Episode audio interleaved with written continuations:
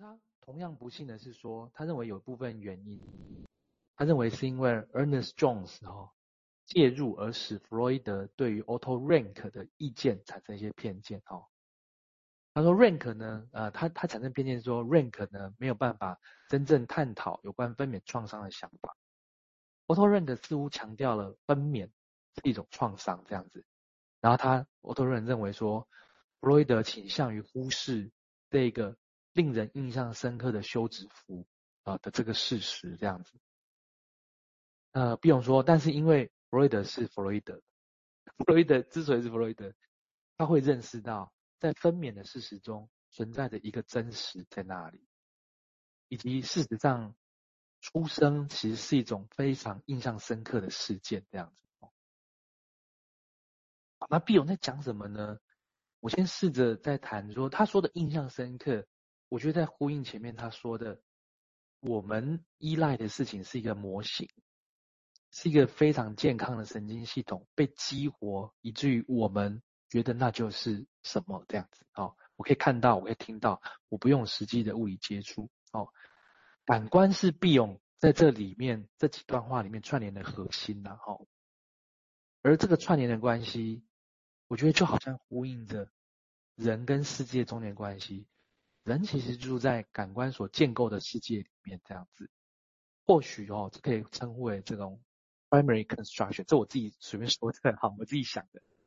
primary 就是婴儿出生以后，他认识到世界是什么这样子哦。我在想，人们需要而且倾向于把感官感觉到的称之为真实。到呃有，可是会有点不对嘛？如果我前面所说的。在 living 的中间去找到，哎，好像什么东西不对，那才是好像有个自己。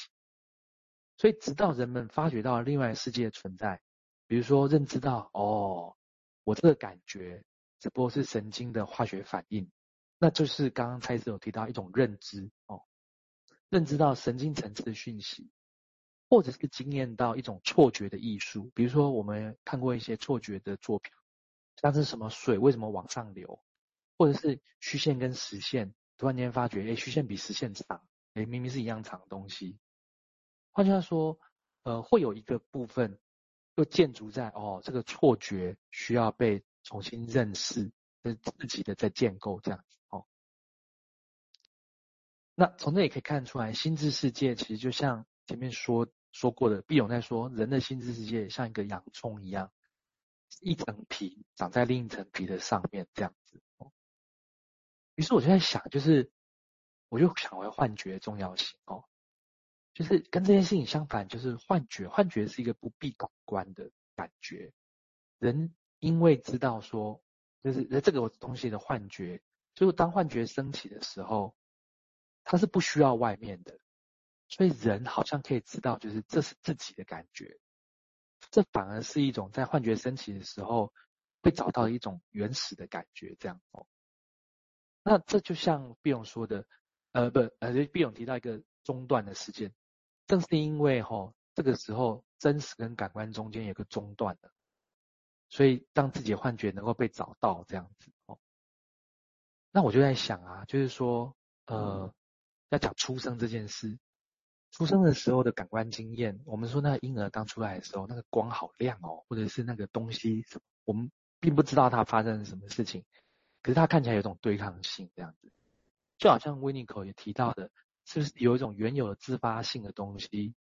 在这种很印象深刻的，如他所说的分娩是一种印象深刻的东西，被中断了，而中断之后的结合，就是婴儿在子宫内本来用一种方式存在着，而出来之后，他重新的结合，结合到了活着这样，所以活着的本质其实带有一种。创伤之后的再建构而来，这样子。好，那我就先想到这里。对，谢谢那个佑铭。这一段其实在分析史上是有一段重要的历史，跟后面的有关系。我大略来讲，就是说，第一个就是所谓生殖创伤的概念，另外一个就是所谓的是修了啊，都译作休止符，那是对音乐的哈，但是有时候那是片面的。一开始来讲。其实他讲的是弗洛伊德，比用他接下来讲出生跟出生之后那一段，刚刚提到的中断，那个中断对人的影响是什么啊？所以这个地方就会涉及到当年的一个历史来讲，叫 Otto Rank 那个人，Ernie Jones 是是弗洛伊德传记的一个作作者哦。那另外一个 Otto Rank 后来大概也没有在那个圈子比较留下来。那有一个很有名的内在之声啊，第三只耳朵，那很有名的，很早就开始在探讨一个分析师的内在世界。在那时候其实也不太见懂大家，因为你 你把内在世界都曝光了。大家说我们要演一点，我们要演一点哦，呵呵，但是他曝光那些东西，但现在回头来看，很好看哦，很好看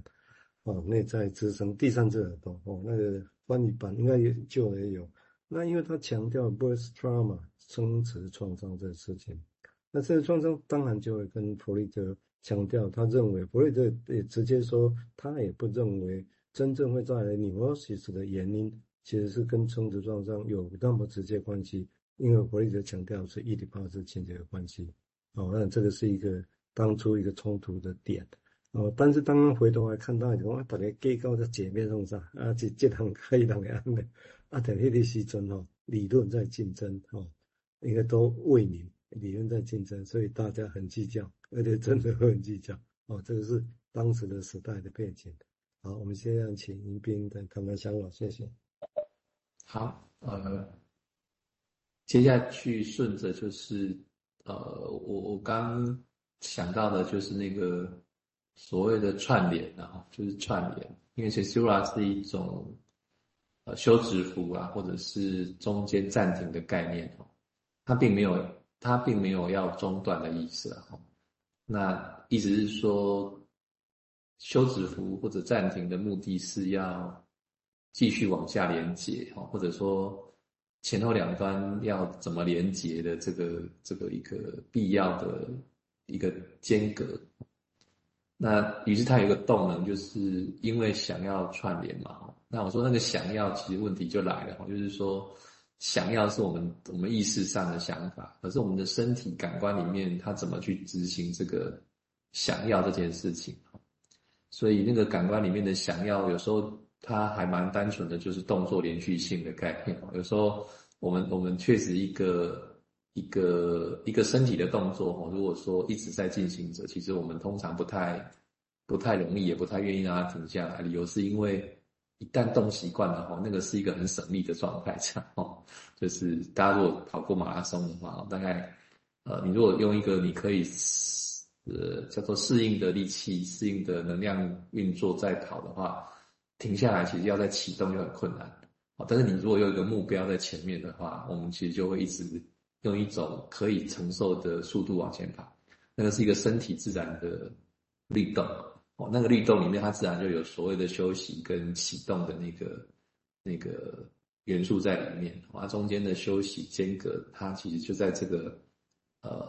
那个左右哦，左脚右脚中间就有一个间隔的过程。跟整个休息下来是截然不同的状态，所以它有一个神力的概念在里面。所以后头那个连接性，也许也许也有这样的一个概念，就是说，它也许经历到的是从子宫内到子宫外的一个分娩的过程。哈，那当然，我们从神经生理学上知道，那个有一些必要、必须要经过产道的，让我们的器官的呃关键发育可以。出现的一个一个必要的一个力道在里面，那但是整个感觉上是一个中间中断的状态啊。于是那个部分我们要怎么再把它连起来？因为有些是继续连起来的哈，但是有些东西就被迫因为要转换而断裂，所以有一个连接性，但是有一个断裂性，必须让断裂继续连接的时候，那个中间的历程就我们所谓的适应的过程哈，那个适应的过程也许就会变成我们所谓。生之本能里面，刚刚又敏最后提到的哈，它是要对抗某种消失的趋势而产生，哦，就是有一个连接在，但是有一些部分中断了，但是又想继续连接，所以那个中断的部分必须要靠新的方法、新的方式再连接起来，哦，这样才有办法继续运作下去，哦，对，啊，举个更外面的例子，就是我们的视觉，哦，其实也不是只有视觉，大家都知道我们的六条小肌肉，我们的。眼眶，我们的神经元怎么去运作这件事情哦，让我们的视觉可以对焦哦，其实是一个还蛮精细的一个组合的，所以也不是只有眼球这件事。